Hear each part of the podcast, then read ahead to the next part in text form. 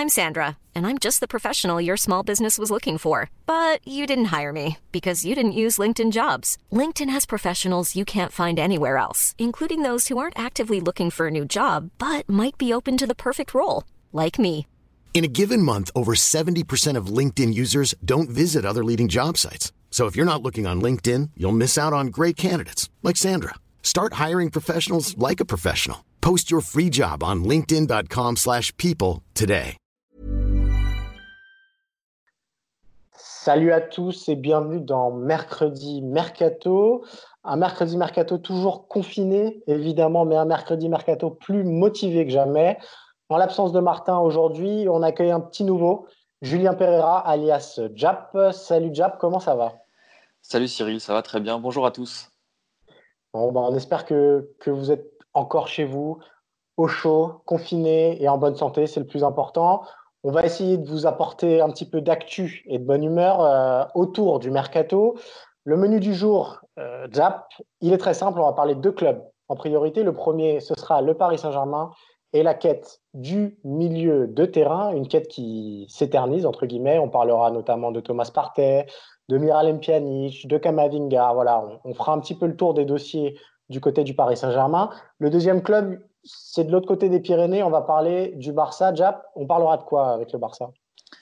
On va parler euh, de la crise, de son impact sur le mercato du Barça, parce que évidemment, euh, ça a un impact considérable, à la fois sur les joueurs de l'effectif, sur des prolongations, notamment celle de Ter Stegen, à la fois sur des joueurs qui pourraient partir, on pense notamment à Arthur Melo, et ouais. euh, sur des joueurs qui font un petit peu fantasmer le, le, le, FC Barcelone. On pense évidemment à Lautaro Martinez, voire à Neymar. On va parler de tout ça en deuxième partie d'émission. Voilà, donc on espère que vous nous écoutez, que vous êtes toujours fidèles. Mercredi Mercato, maintenant, vous le savez, est disponible sur les podcasts, sur les plateformes pardon, de podcast. Donc, bonne écoute. On va débuter, si tu le veux bien, Jap, avec le Paris Saint-Germain. Et l'info fraîche, euh, c'est celle de Thomas Partey. C'est RMC qui révèle ça lundi soir. Paris a flashé sur Thomas Partey, joueur de l'Atlético Madrid, soldat du Cholo Simeone, euh, qui dispose d'une clause libératoire de 50 millions d'euros. Avant de s'aventurer dans le dossier, est-ce que tu peux nous présenter un petit peu mieux le Ghanéen? Bah, En fait, tu as tout à fait euh, résumé euh, la chose. C'est un soldat, Thomas Partey, c'est un soldat qui a explosé il y a trois saisons avec l'Atlético Madrid. Il est arrivé très jeune au sein du club madrilène. Et du ouais. coup, il a, il a été imprégné de l'ADN de l'Atlético et plus encore de la philosophie de jeu de Diego Simeone. Et donc aujourd'hui, c'est devenu un joueur euh, assez complet, qui est capable de récupérer des ballons au milieu de terrain, bien évidemment, qui est capable de mettre de l'intensité aussi, et qui est surtout capable de se projeter très vite vers l'avant, euh, notamment en contre-attaque. Donc, euh, comme je le disais de, au début, c'est un joueur euh, typique, façonné par euh, Diego Simeone, et qui est en cela très intéressant, même pour le Paris Saint-Germain.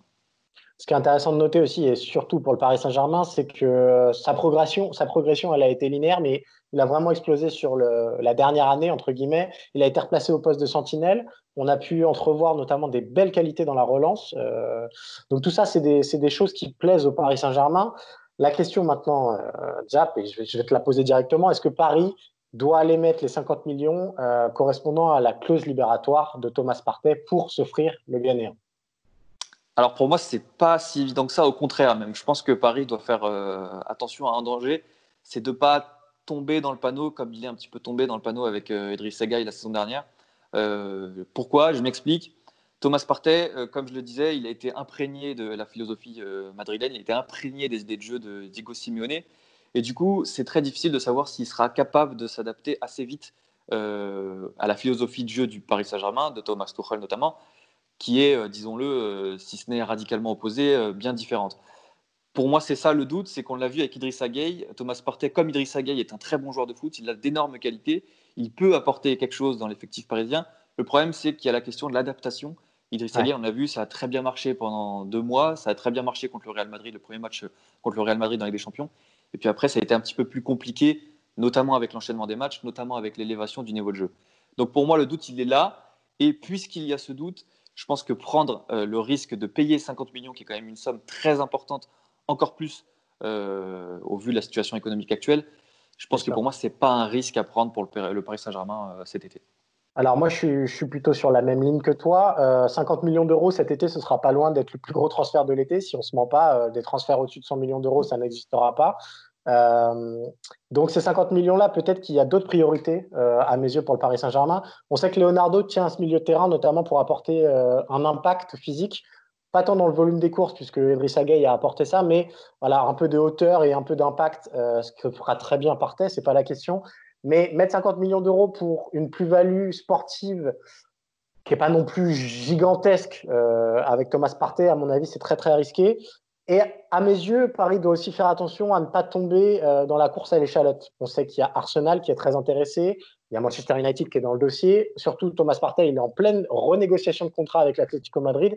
C'est aussi ça qu'il faut évoquer. Et c'est pas un hasard si le nom du Paris Saint-Germain surgit dans le dossier. C'est aussi parce que ses agents euh, savent faire monter la pression autour de, l'Atlético. Donc, Paris ne doit pas faire cette course-là, à mes yeux. Euh, ces 50 millions, ils peuvent les investir sur beaucoup d'autres joueurs plutôt que sur Thomas Partey.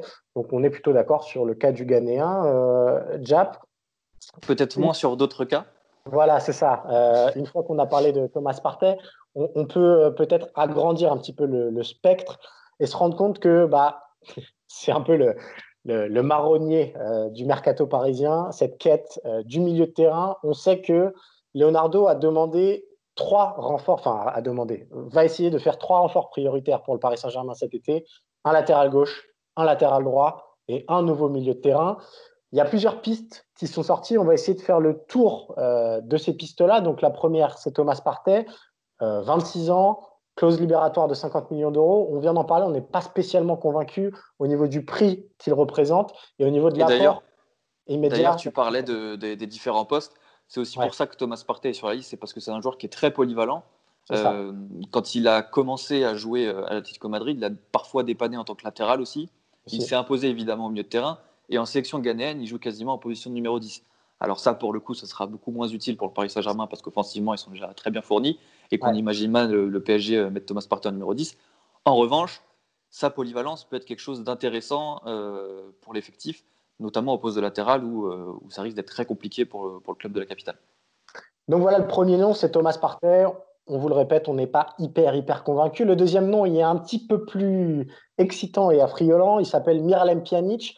30 ans du côté de la Juventus Turin, on vous fait pas un dessin, c'est une des références euh, à ce poste-là.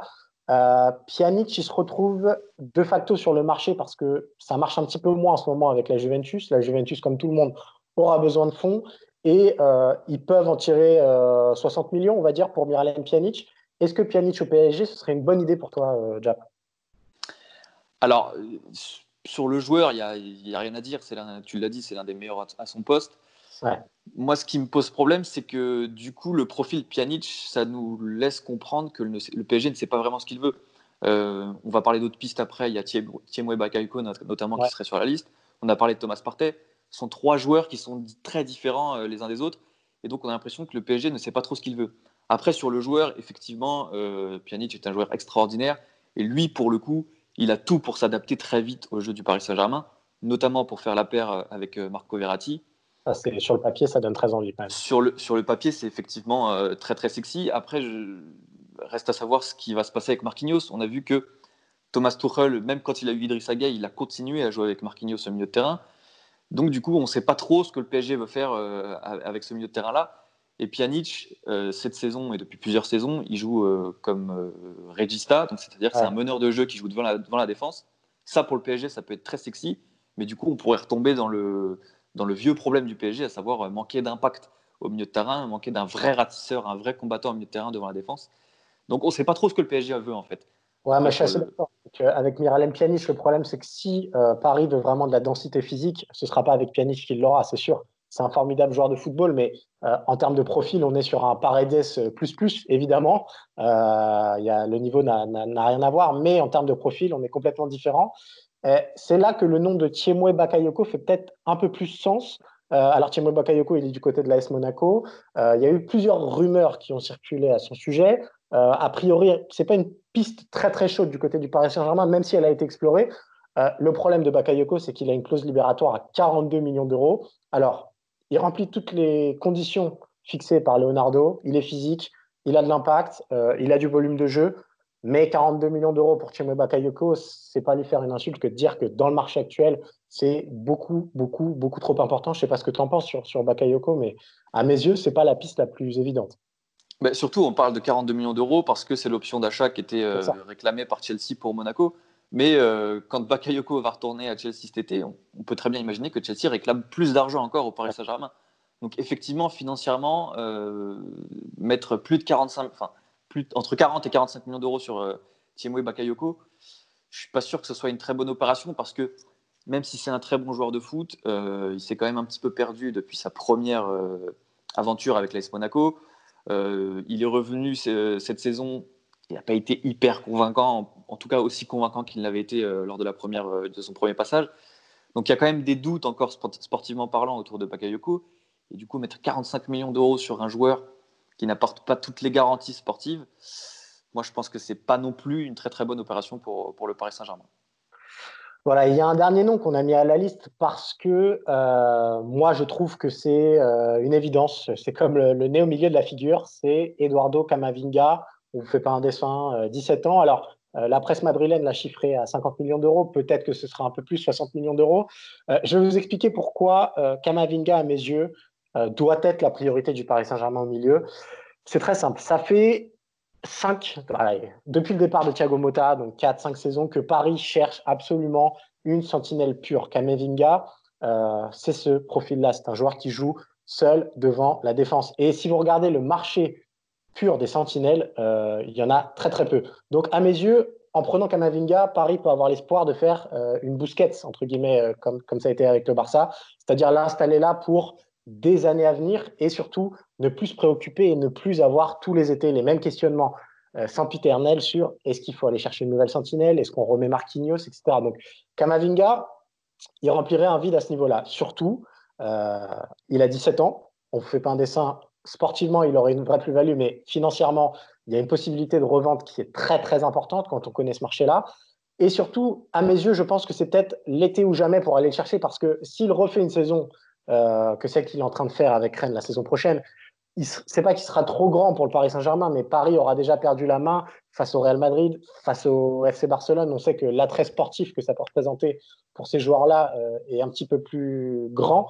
Donc à mes yeux, mais vraiment, Paris mais faut foncer sur la piste Kamavinga. Je sais pas ce que tu en penses, Jap, mais euh, franchement, des, noms qui sont cités là, c'est la piste la plus évidente.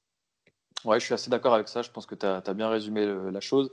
Euh, c'est effectivement l'été ou jamais. Et puis surtout, euh, au-delà du, sportif, on sait que sportivement, c'est un joueur qui, a tout pour devenir la référence à son poste. On sait qu'il est aussi capable de jouer en tant que relayeur. relayeur c'est ce qu'il a fait depuis que Nzonzi est arrivé à Rennes. Donc, sportivement, effectivement, il a beaucoup de choses à apporter. Et puis surtout, euh, il y a une analyse que Guardiola fait très souvent sur les jeunes joueurs et, qui là peut être importante. C'est que des joueurs de 17 ans qui sont déjà très bons, ils sont encore façonnables à 17 ans et donc ils ont une marge de progression énorme pour s'adapter euh, philosophiquement en termes de jeu. Et ça, pour Paris, c'est considérable. Plus, évidemment, euh, l'argument qu'il soit simplement français, ça c'est un vrai argument. Un Français qui cartonne au PSG, qui reste, qui s'installe pour plusieurs années au PSG, c'est un vrai argument pour le club. Et je pense que sportivement, en termes de, potentiel, il n'y a effectivement pas mieux sur, sur le marché actuellement. Alors, voilà, c'est vrai qu'il colle pas spécialement au profil recherché par Leonardo prioritairement, c'est-à-dire que c'est pas quelqu'un qui va aller prendre des ballons de la tête, euh, qui fait 1m90 et qui met, euh, met l'impact nécessaire. Mais euh, voilà, si on parle toujours de successeur de Thiago Motta, c'est que personne n'a réussi à rentrer dans ces bottes-là. À mes yeux, il a le potentiel pour avoir cette intelligence tactique-là et surtout techniquement, bah, il, ne fera pas tâche au Paris Saint-Germain, ça c'est évident. Donc, la piste Kamavinga, c'est peut-être celle qu'il faudrait aller continuer de, creuser du côté du Paris Saint-Germain. Dites-nous ce que vous en pensez, vous, euh, dans les commentaires de, ce podcast. Est-ce que, est que vous pensez que Kamavinga doit absolument euh, quitter Rennes cet été? Et s'il quitte Rennes, où est-ce qu'il doit aller? Pour nous, euh, priorité Paris Saint-Germain, même si Zinedine Zidane est quand même très très chaud sur le dossier. Bah, il n'y a pas de hasard. De toute façon, si Zidane, veut Kamavinga, c'est qu'il y, a de très bonnes raisons de le vouloir. Mais effectivement, quand on compare, on a parlé de, ces quatre pistes-là, quand on fait le, comparatif, chaque joueur a euh, des pour et des contre. Kamavinga, il a quand même beaucoup, beaucoup, beaucoup plus de pour que de contre. Et donc, je pense que oui, effectivement, c'est une évidence pour le PSG. Et comme tu l'as dit, ce qui est très important, c'est que c'est vraiment l'été ou jamais. Euh, si euh, Kamavinga reste une saison de plus à Rennes, ça sera très très difficile d'aller chercher la saison prochaine après pour le Paris Saint-Germain parce qu'il y aura une concurrence qui sera énorme. Alors Julien, on, a traversé brièvement les Pyrénées, je te propose d'y rester. On a parlé de Zidane, mais on va surtout parler du FC Barcelone désormais. pourquoi le FC Barcelone? Parce qu'on vous laisse pencher sur ce mercato qui s'annonce euh, déjà un petit peu, euh, ça va être un petit peu la foire, euh, pour reprendre une expression chère à notre rédaction. ça va être la foire au Barça. Pourquoi? Parce que la presse catalane a affirmé, grosso modo, tout l'effectif du Barça était à vendre, sauf Lionel Messi, Ter Stegen et De Jong. Dans ces pistes-là, il y a un nom qui a refait surface mardi, c'est le nom de Arthur Melo, qui a été autorisé à négocier avec la Juventus Turin. Est-ce que le cas Arthur, c'est pas le symbole parfait du grand n'importe quoi qui règne actuellement au Barça? C'est, effectivement un symbole de, la cacophonie euh, barcelonaise. Pourquoi? Bah Parce qu'en fait, on a l'impression que euh, le Barça met un petit peu tout le monde sur le marché pour pouvoir essayer de satisfaire euh, ces deux fantasmes. Alors, ces deux fantasmes, on les connaît. C'est Lautaro, Lautaro Martinez, pardon, l'attaquant de l'Inter Milan, et euh, Neymar, le, serpent de mer Neymar, qui pourrait une nouvelle fois animer l'été. et donc on a l'impression que le Barça, parce qu'il est sur la corde raide économiquement parlant, bah, il est prêt à mettre n'importe qui sur le marché pour essayer de récupérer de l'argent, pour essayer de rééquilibrer la balance et pour pouvoir derrière refaire, resatisfaire ses fantasmes sur le marché. Arthur Melo, le problème, c'est que c'est pas forcément un joueur euh, comment dire, c'est pas le clinquant, mais c'est un joueur qui correspondait vraiment à l'ADN du FC Barcelone. Et c'est pour ça que ça pose problème. Euh, je sais pas si tu es d'accord avec moi, Cyril, mais pour moi, le problème, c'est ça c'est que là, le Barça qui cherche à renouer, qui doit renouer avec son identité, en vendant Arthur Melo, c'est un petit peu euh, se contredire finalement. C'est ça qui est fantastique, c'est-à-dire que c'est peut-être, c'est schématisé, mais c'est peut-être la seule recrue des dernières années qui colle vraiment à l'ADN Barça, de Young mis à part, parce que voilà, il, a vocation à grandir au club, mais euh, c'est peut-être celui qui donnait le plus euh, satisfaction. Et c'est celui qu'on va vendre parce que c'est encore le seul qui est bankable, entre guillemets. Et là, le problème que le Barça va avoir, c'est qu'ils vont payer très très cher tous leurs échecs passés. Ça aurait déjà été le cas habituellement avec des joueurs euh, qui ont perdu la valeur marchande, mais avec là, avec la crise, les Coutinho, les Dembélé, tous ces joueurs qui ont un salaire XXL et qui ont un rendement sportif qui ne correspond pas à leur salaire et à leur valeur marchande, bah, le Barça va être bloqué avec eux. D'ailleurs, il y a des bruits de plus en plus euh, affirmant que Coutinho pourrait rester au Barça.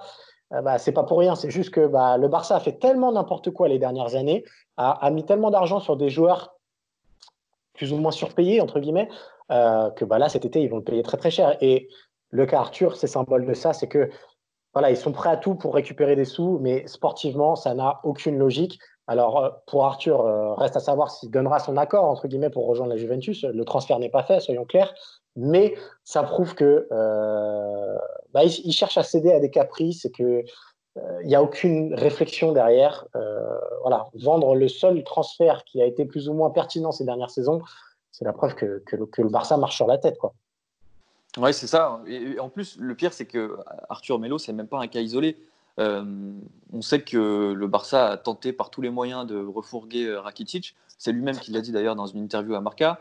Euh, on sait que Nelson Semedo, notamment l'arrière droit du Barça, est aussi sur le marché alors que lui aussi a quelque chose à apporter. C'est aussi le cas de Sergio Roberto qui lui est évidemment un enfant du club et qui porte, qui peut porter cette philosophie-là, la philosophie barcelonaise. Et donc on a l'impression que le Barça est prêt à sacrifier tout ça euh, que l'objectif, c'est finalement de, satisfaire son caprice. Euh, depuis 2-3 ans, le Barça se fait un petit caprice par été. Euh, il, y a, deux, y a, deux, ans, c'était Griezmann, ils l'ont finalement eu l'année dernière. L'année dernière, c'était Neymar, ils vont peut-être l'avoir cette année, on ne sait pas. Et cette année, on a l'impression que ce sera Lautaro Martinez. Donc, chaque année, le Barça se trouve un petit caprice. Chaque année, le Barça essaye de faire un petit peu le ménage, de se trouver des sous, de, de faire les fonds de tiroir pour pouvoir satisfaire ce caprice-là. Et là, c'est effectivement Arthur Melo un joueur qui, même si sportivement n'a pas apporté tout ce qu'on attendait de lui, ouais, apporte effectivement, philosophiquement, l'ADN du Barça et qui pourrait euh, à l'avenir euh, coller, notamment avec De Jong, tu l'as dit. Et au final, euh, le Barça fait fi de, toutes ces considérations-là et c'est effectivement très surprenant. Le, pire, c'est qu'ils apprennent pas de leur erreur. C'est ce qu'on dit, c'est que les caprices, ils se les sont payés. Euh, ça a été des fiascos. Voilà, on va pas, va pas se cacher derrière notre petit doigt. Coutinho, ça n'a pas du tout marché. Dembélé, on ne fait pas un dessin, mais les blessures commencent à vraiment poser, poser problème. Donc, euh, bah, ces caprices, ça devient des boulets. Et le Barça va continuer. Euh, s'il recrute Lautaro Martinez et que ça marche pas, bah, ce sera pareil. Ce sera un joueur qui aura été surpayé, qui sera très sûrement très très bien payé en termes de salaire et qui sera très compliqué à refourguer derrière sur un autre marché. Donc attention, attention le Barça, si vous nous écoutez, euh, c'est pas la direction qu'il faut prendre pour renouer avec, euh, avec son ADN. Et Arthur Melo a beaucoup plus sa place au FC Barcelone euh, qu'à la Juventus Turin à nos yeux. Totalement. Alors, on parlait de caprice euh, et on parlait de difficultés économiques. on en vient à parler d'un cas au particulier. Euh, c'est pas celui qui fait la une des journaux madrilènes, des journaux catalans, pardon, parce que euh, c'est un poste toujours très particulier. Pourtant, on parle sûrement du meilleur gardien du monde actuellement, euh, Ter Stegen. On vous fait pas un dessin. On va vous expliquer pourquoi. Euh, est-ce que Ter Stegen ne serait pas finalement sur le marché cet été Alors Ter Stegen, il a un contrat jusqu'en 2022, mais il est en pleine négociation salariale et pour l'instant, ça bloque. là, ce qui nous fait penser qu'il pourrait y avoir une ouverture, c'est plutôt qu'il faut regarder du côté de l'Allemagne, Jap. Oui, il faut regarder du côté de l'Allemagne parce que euh, le plus grand club d'Allemagne, le Bayern Munich, euh, va très certainement se séparer de Manuel Neuer. Manuel Neuer qui va probablement être transféré cet été. Alors, vous me direz, le, Bayern avait anticipé en recrutant euh. Le problème, c'est que entre-temps, ils ont senti qu'il y avait un petit peu la friture sur la ligne entre Ter Stegen et le FC Barcelone.